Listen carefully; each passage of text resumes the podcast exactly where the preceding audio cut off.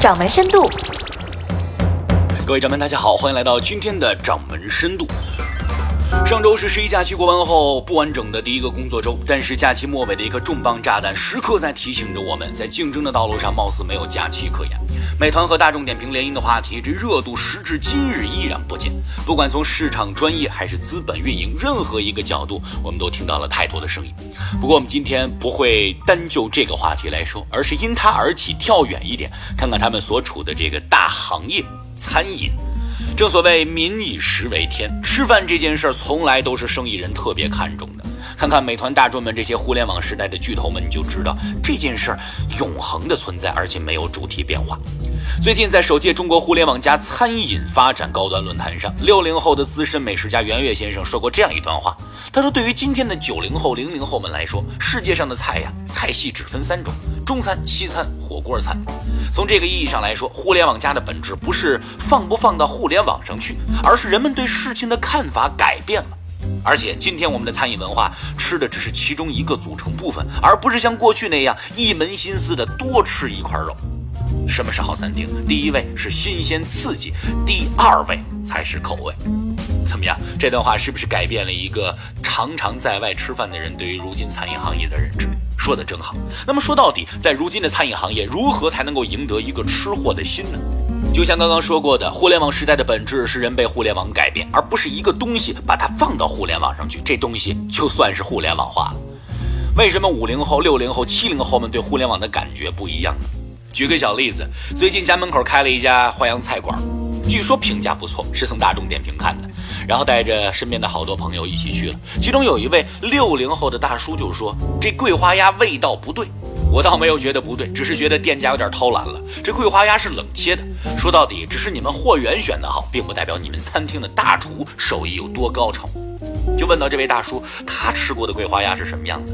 他说，当年那是四点钟出锅，四点半我们准吃上。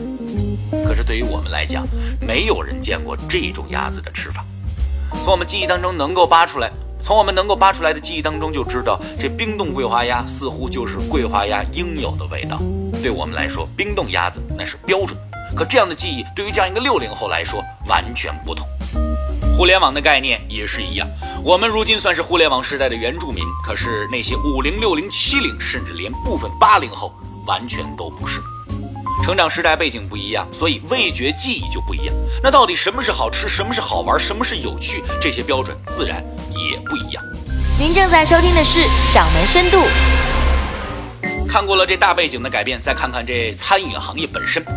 也许刚刚说现在吸引大家伙的第一位已经不是口味，会让很多有着高超技艺的大厨，甚至手握无数秘方的餐饮企业感觉到遗憾。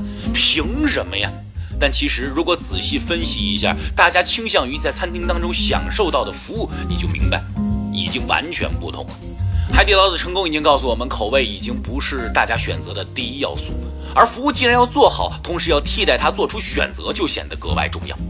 服务除了体现在单纯的软性服务方面，菜品服务也是其中之一。以前我们吃饭的时候总是想着能不能多吃几个，去到这家恨不能把所有的招牌菜都点一遍。可是如今呢，年轻人们在出去吃饭的时候总会说起，哎，咱们去吃某某一家店，他们那儿的什么什么不错，好像说到的这什么什么也就一道两道菜。所以对于如今的年轻人来说，世界上的菜系也就分三种：中餐、西餐、火锅餐，根本没有那么多的菜系区别。如果这么说还让你对自己家那些黄金大餐们有点不舍的话，我们不妨换一个行业，单纯看一个曾经的例子。飞利浦在小家电领域大约有四千多个产品。我们的互联网化产品越来越多的时候，对它真正构成最大挑战的，不是像它一样巨型的企业，而是受到若干个单品挑战的企业。对于飞利浦这样一个知名企业来说，现在在任何一个品类当中，似乎都有一家专门来针对它的企业出现。